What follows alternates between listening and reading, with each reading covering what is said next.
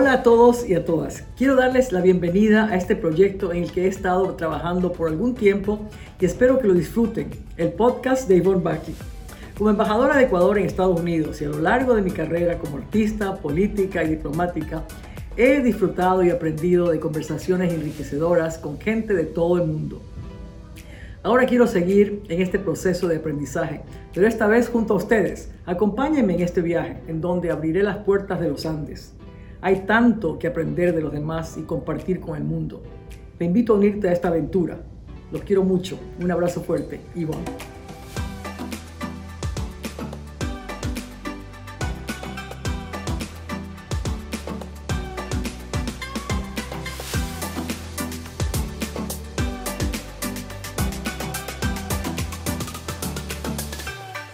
Um, I would like to welcome everyone to one of the most important podcast for me um, ever with an amazing woman um, who gives voice to the underworld, the water, the oceans. The famous, well known, the hero of the oceans, Sylvia Earle, her deepness, as many people call her. So, welcome, Sylvia, to, to, to have to, to speak with us. Uh, it's such an honor for me to be talking with you. Oh, it's my honor to be here with you and to talk about things that we care about, and with a special focus on what Ecuador is now doing as a leader in exploring, understanding, and significantly taking care of the ocean. Exactly, and that's that's what I wanted to speak with you because when we were together uh, at the ceremony, the cut and ribbon ceremony of the expansion of the marine reserve, you spoke and you made most of the people that were there cry, starting from me. I mean, you, you, you spoke in such a way that I've never heard anyone speak about what the ocean underwater represents and how you are the voice for everyone down there who, if we don't take care, they will disappear. But it's not that they will, we will disappear. Human will, uh, will disappear if we don't take care of the oceans. So when I was watching your book, when you sent me this amazing book that you have done, and the pictures there, it's like painting everyone. Every every every picture has something special. But what made you be so connected with water with the oceans? For me it's life of course but for you it's more than that. It's hope. It's everything that has to do with the universe. It's connecting with beyond that. And that's what i felt from your words when you mentioned that you are you, you are speaking in behalf of the of the of the fish of the humans underground the humans you said underwater. Well all humans now have available a, a, way of looking at the ocean that was not possible when I was a child. I mean, I was three years old, I got knocked over by a wave. The ocean got my attention. But what has held my attention all these years and continues to inspire me is life in the ocean. It's where most of life on Earth actually exists. And looking from the surface, you can't see that or know that. But during my lifetime, it's been possible for people to get under the surface, to dive even to the deepest parts of the ocean, 11 kilometers down. One of the most important things that we learned since I guess since human beings have been around is the magnitude of what we don't know, that we still have to understand about, about the nature of the ocean, why it matters to everyone, everywhere, all of the time. Now we at least know how deep the ocean is. Well, almost.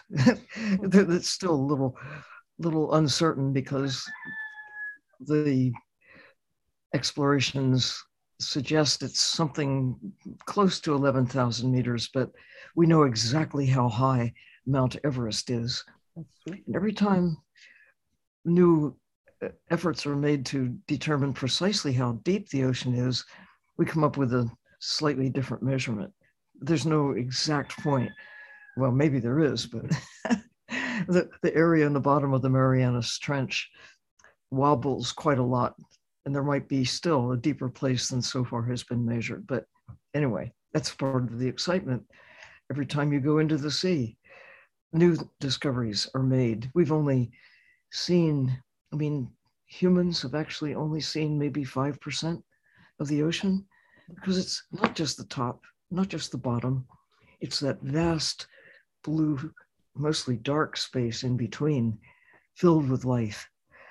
And it's exciting to be a 21st century human being with the capacity as never before to see that we're a part of nature and that most of nature is underwater out there in the ocean. It's amazing. It's it's it's it's just so unique to hear you talk about the underwater. For me, always has been that too. I mean, it's like a mystery that you are discovering every time I go to Galapagos. I feel I see something new. Always yes. something. What what what took you to to Galapagos, and how do you feel about that that unique place in the world? My first opportunity to visit the Enchanted Islands, as they're sometimes called, was in 1966. And it was a scientific expedition. We were among the very first to dive using scuba in the Galapagos Islands. And the fish were, and they still are, much the way that the creatures on the land are, the kind of innocence that is disarming you think you're going into the ocean to explore the creatures who live there, and you find them watching you and curious about you. And unlike when you go into forests or on the land throughout most of the planet, both on the land and in the sea, the creatures are innocent. They they they are curious about you. They allow you to approach. They come over to you. Mockingbirds come and land on your shoulder. And underwater, it's just so disarming again to see parrotfish and and grouper and other uh, creatures just either be indifferent to your presence, they allow you to come very close, or they actually come and circle around you. They want to know, well, who are you? What are you doing in here? and, and there are a few places where people have not yet been as as participants that creatures come over to you to to see who you are underwater but it's especially true in the ocean in, in, around the galapagos. The sea lions are in, so appealing. They're like children. They they dance around and are innocent. And that innocence in most of the world has been betrayed that we have taken so much wildlife on the land and in the sea. And it's really encouraging to see the government of Ecuador protect the animals on the land and in the sea. And, and the, the vegetation too, you know, to, to protect those big cactuses that you don't expect to see and right there on the equator, but there they are. And underwater, uh, and, and on the land to see creatures that you don't think of as tropical, like penguins and first sea lions. I mean, it's just this wonderful mix. Cold water below, and even kelp forests on the equator. And in the cold water that, that is just below that surface cool water, I mean, warm water that floats above the cold water below. The convergence of cold water currents right there that bring nutrients and bring such an abundance of life, coupled with corals and and parrotfish, things that you don't that, that you do expect to see in in warm waters right at the equator. I can continue hearing you for hours. You, you know, Sylvia, you mentioned something uh, very unique: innocence. Yes. Innocence is children. It's like a children, the child. That's what you feel when you go there to the Galapagos. But you have that innocence in you because you kept that child in you. Maybe because you are underwater more than over water. That's what you're mentioning in the book. that your life, you feel alive when you're underwater. That for you, it's this um, that keeps you going, that gives you hope, that keeps you motivated. Um, that still there is hope in the world if you save the oceans. And that's what you thank so much President Lasso that day to be able to protect the oceans and to unite other countries to do the same and create this amazing corridor that should be expanded, not only for the four countries, but more countries entered. And maybe we can create um, a protection for the whole um, Pacific side, at least. Um, and that's happening. But this word that you use, innocence and children, and that's what you have to, have to keep. We are losing it because we're not connecting. Not only not connecting with nature, but with water, because water makes you feel alive. And that's what I felt that you said you started, you said three years old when you first had the encounter with, with, the, with the oceans with the whale. But what made you uh, start doing, being a biologist, being all what you have done? What is it that get you, got you into that? What, what motivated you more? I think the awareness that life is a miracle. Mm. When you think about the existence of life itself, looking up at the sky at night. And when in the Galapagos, you can see the Milky Way, you can see the edge of our of, the, system that uh, uh, we're, we're a tiny part of this vast universe. And it's so beautiful, but it's also not friendly to life. We have a planet that is blessed with an ocean. There's a lot of water we now know elsewhere in our solar system and in the universe beyond. But nowhere are there sea lions, nowhere else, nowhere else is there a cactus, nowhere else is there a, an ocean filled with life makes our existence possible. When you think about how is it that Earth exists at all? How is it that life exists at all? And each of us has a passport to be alive for some period of time and to just savor it, be thrilled that we can see what other creatures, perhaps to some extent, but not to the same extent that humans have, that we are able to not just witness, but to pass information along from one generation to the next. Now we know that whales do this to some extent, that elephants do this to some extent, and even fish, they learn migratory pathways and these are passed along from one generation to the next. But humans can go high in the sky. Humans can go deep in the ocean. We can see the world as a whole, as no other creature has the capacity to do. We can see our place within the natural systems that keep us alive. and we have the power to destroy. And we have done a lot of that throughout yeah. all of our history, consuming nature, the trees, the air, the water, and certainly the wildlife in the ocean. But this is the first time, right now, 21st century, we are perhaps the luckiest humans, or maybe the luckiest form of life on earth because we have the power to understand why nature, why the ocean, why it all matters, and, and how things work in ways that others do not. I mean, think about these creatures that are really smart, but they don't know what 10 year old children know that we're all connected, that we're connected with one another in ways that no human could see before right about now. We have knowledge that is building to the point where we're starting to assemble the pieces of the puzzle. Who are we? Where have we come from?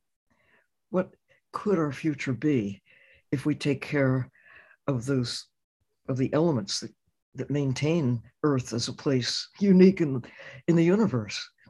We have the best chance we will ever have, armed with knowledge that now exists that not only did not, but could not exist until right about now, having satellites up in the sky and humans observing and informing people who wish or who care to be informed. The knowledge is there. Not everybody tunes into it, but it's there for us to see how we we humans are altering the nature of the planet, uh, uh, our life support system.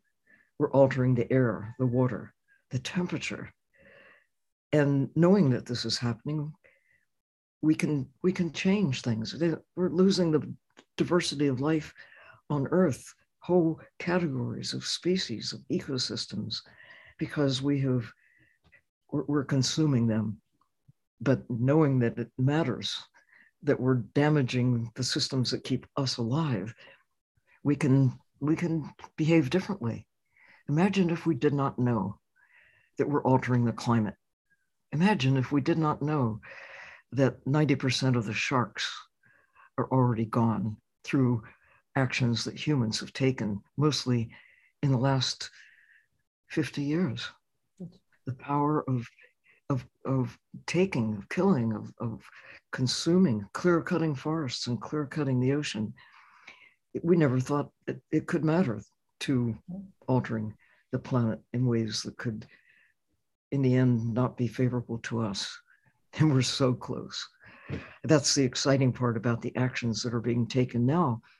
Ecuador, as a leader, with your countries that are bordering, the, you have Costa Rica and Colombia and Panama safeguarding the swimway in the ocean.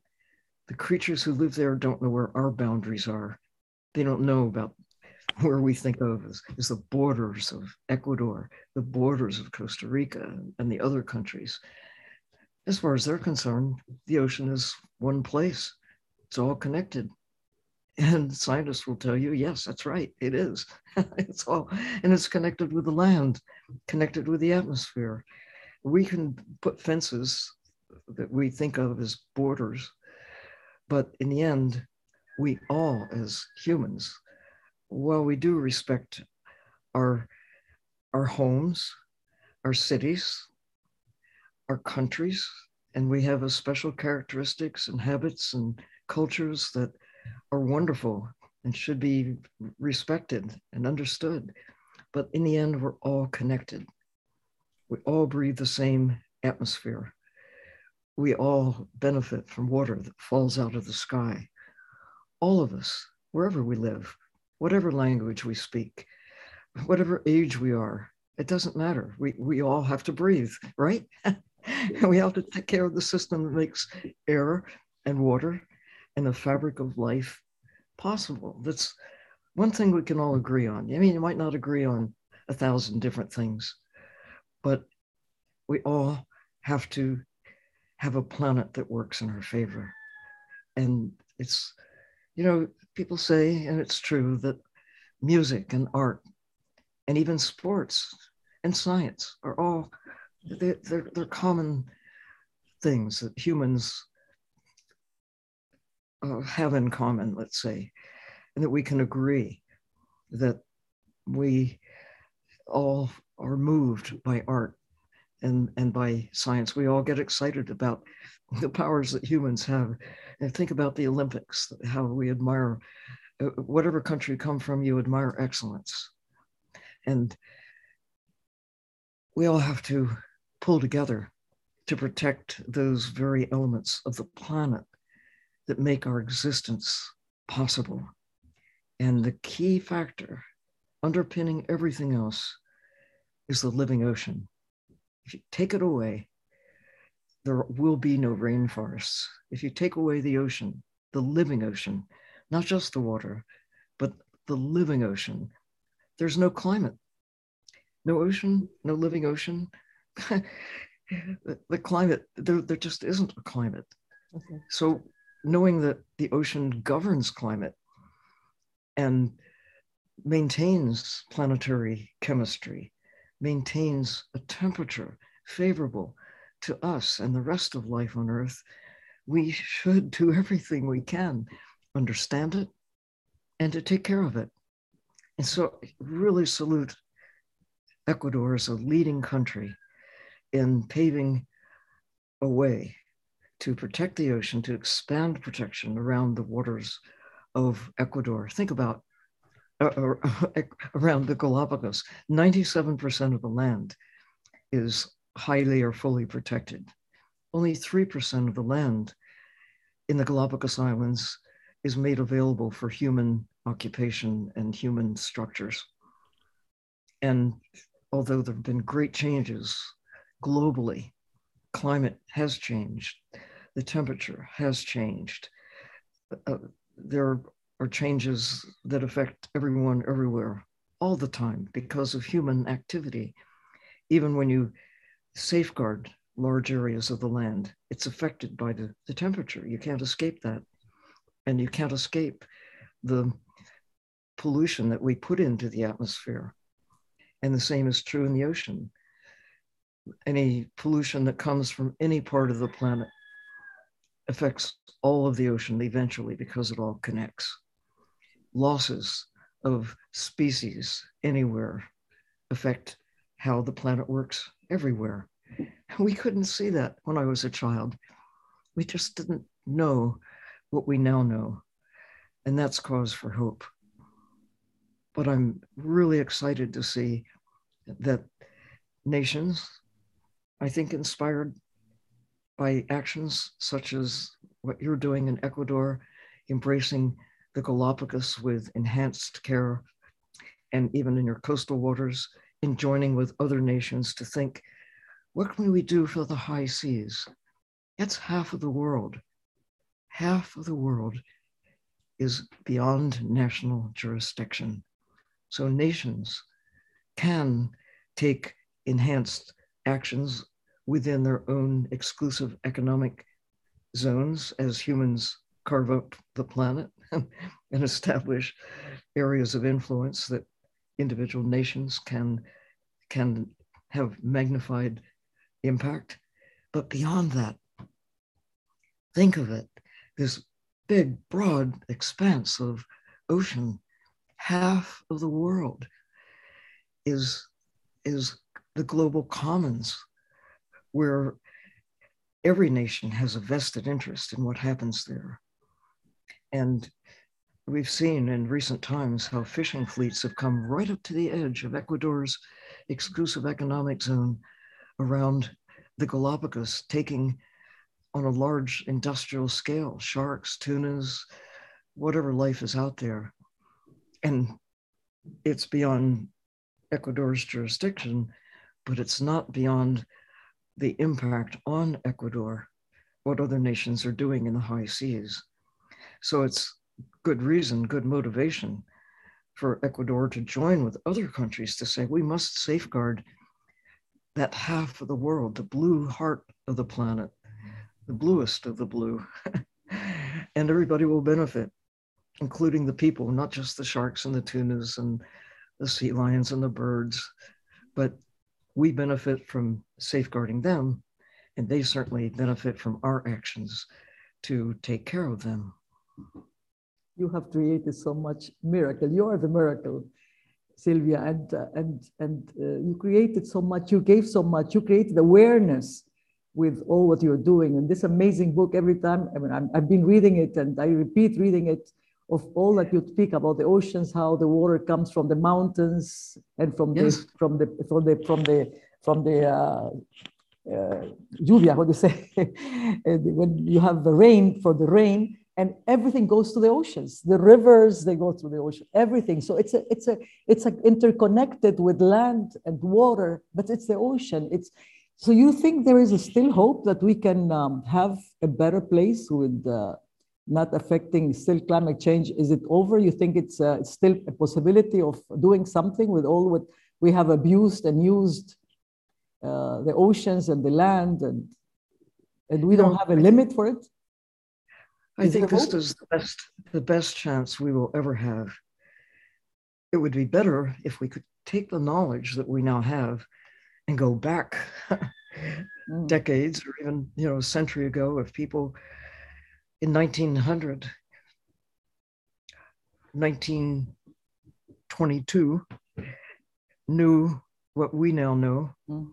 and had taken the action that we now are motivated to take but we didn't know we could not know.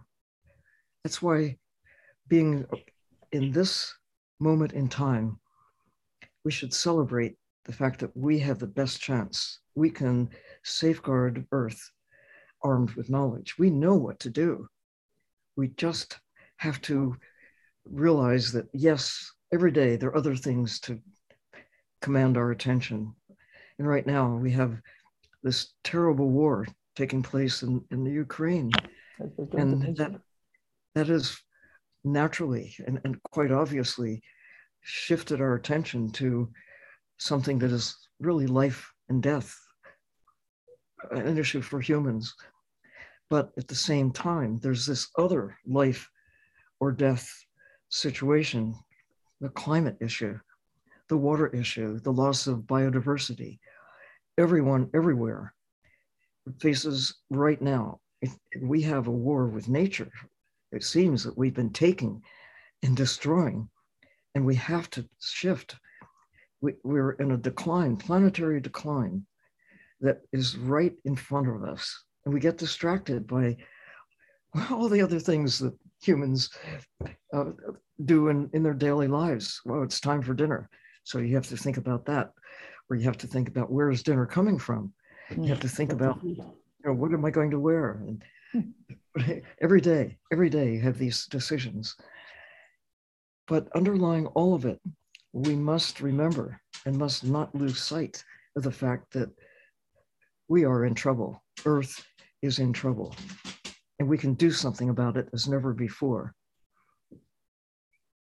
we had a better chance 100 years ago, but we didn't know that we had to do, we had to change and, and embrace nature with enhanced care. In fact, in the last century, we have, we've really lost more of the fabric of life, of the ecosystems, the, the, the, the, the forests, the healthy deserts, the healthy ocean. I mean, you think 90, 90% of many of the big fish are already taken out of the ocean and ecosystems on the land, we can see it, but it's happening underwater as well. The, the trawling technique for fishing life and the mining mm. that is stripping not just the land, but stripping the ocean of life. If we didn't see it, if you couldn't measure it, if you couldn't say with confidence, we can see changes in the ocean's acidification. I mean, the ocean is acidifying, changing the pH of the ocean mm-hmm. because of, of carbon dioxide that we have discharged into the atmosphere, never at a rate as great as what happened starting about 100 years ago, actually, about 200 years ago with the Industrial Revolution. But it has greatly accelerated since the middle of the 20th century, since the 1950s partly because there are more of us. Our numbers are growing, of course. And with our growing numbers, more people to burn fossil fuels, more people to consume food that is, is promoted by use of, of fossil fuels and fertilizers and other, and even the, the conversion of natural carbon capturing systems into pastures for large numbers of cows and other forms of agriculture that emit methane and carbon dioxide into the atmosphere. Well, okay, we never thought that would matter until now when we have evidence that it not only is putting greenhouse gases, methane, nitrous oxide, carbon dioxide into the atmosphere, warming the planet, as in a greatly increased rate, but also acidifying the ocean, excess carbon dioxide in particular, becoming carbonic acid in the sea when excess carbon dioxide enters the ocean. And you, you can't see excess, uh, you can't see the, just looking at the ocean, looks the same as it did, you know, 50, 100, 1,000, 10,000 years ago. But you can measure the change in the chemistry. The ocean is becoming more acidic. Doesn't look any different, but the chem the, it, it is different. And it's causing the shells of things like oysters and clams, the backbones of baby fish as they begin to form. Uh, it's altering the nature of life in the sea, which means watch out. if you change the chemistry of the ocean, it's the ripple effect that eventually alters the nature of the world. And it's happening on our watch. What are we going to do about it? We know what to do. We need to bring those carbon, methane, nitrous oxide emissions down. We need to restore healthy ocean, healthy lands, and the biodiversity of life. That's our safety net. That's what keeps the planet stable. And we, we can see it, we can measure it, we can communicate it. And it is being communicated. Ironically, the day that the new climate commission report came out just a couple of weeks ago saying in alarm bells are flashing. We've got time but not a lot. Here are the things that are this is what's happening. We can measure it. We can communicate it but people have to listen and take it to heart so that they will be motivated to protect nature to restore health to damaged systems to protect as you ecuador your country protecting the natural wild places on the land and in the sea and scale it up quickly. Only 3% of the ocean now, even with a grand new swimway de- declared by Ecuador, Costa Rica, Colombia, and Panama, and other nations are kind of lining up. What more can we do to build from where we are now to get to 30%, not just 3%, but 30% within this decade? And it's exciting to see not just actions, but expectations. And people saying, come on, we have to do this. Our lives depend on it. So you have public support growing. It takes government actions in the end to actually establish the policies, establish the laws, to change laws that were made in the past when the world was a different place and when we did not know what we now know. And so we are legally doing things that are damaging our chances of survival. The high seas fishing, it's perfectly legal to go out there and, and take on an industrial scale from the global commons, but it's not right.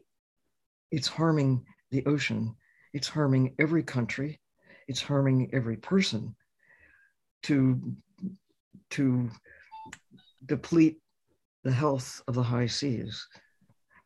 And so we have to change the laws to make it, to safeguard our, our existence.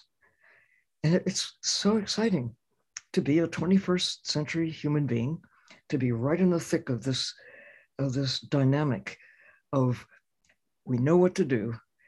We've got some old habits, some old ways of thinking. We have some old laws that reinforce bad behavior that is harming the environment and harming us. Our existence is on the line. And while we worry, and we should, about our livelihoods, about human rights, about our social interactions, about the current really bad behavior of some individuals in some countries waging war on others. That's something we must deal with as well. But underlying all of this, we have to stay alive. We have to keep the earth alive so that the things we value most are our culture, our, our families, our history. We, we, we have to be mindful that everything is on the line. If, you can't breathe, nothing else matters. Absolutely. If we cannot breathe, nothing matters. And that's the ocean that gives yes. us the breathe, the air. Um, you have done so much. exactly, exactly. that's why we call it Mother Earth and Mother Ocean. So women. So we have to have more more women like you, Sylvia, to be able to to to to, to give this to the present and future generations because it's for them they are the ones that are defending the most now. My grandchildren are the ones that are talking the most about protect the earth, protect the oceans. They tell me, Ivonne, they call me Ivonne, please, Ivonne, do something with your friends. And they read your book also. Uh, they loved it. My five-year-old, the, so the youngest, he's in love with this book. So he keeps it and he opens it, and the, the others too. But uh, he's the one that cares for the environment. He doesn't want wars. We have to stop the wars because they are contaminating. So this is the generation that we have now, which is very aware. And I want to thank you, Sylvia, for all what you have been doing. You are our ambassador. We are going to nominate you as ambassador of Ecuador for the for the environment and especially for the Galapagos. And uh, my president is very, very, very pleased and was so amazed with your words that day, as was President Clinton, who sent me a letter mentioning that, and my very good friend Bo Derek, that we started the foundation together for Galapagos. Everybody was so impressed with what you did, arriving to the Galapagos and going immediately um, diving swimming with the sharks, which was incredible.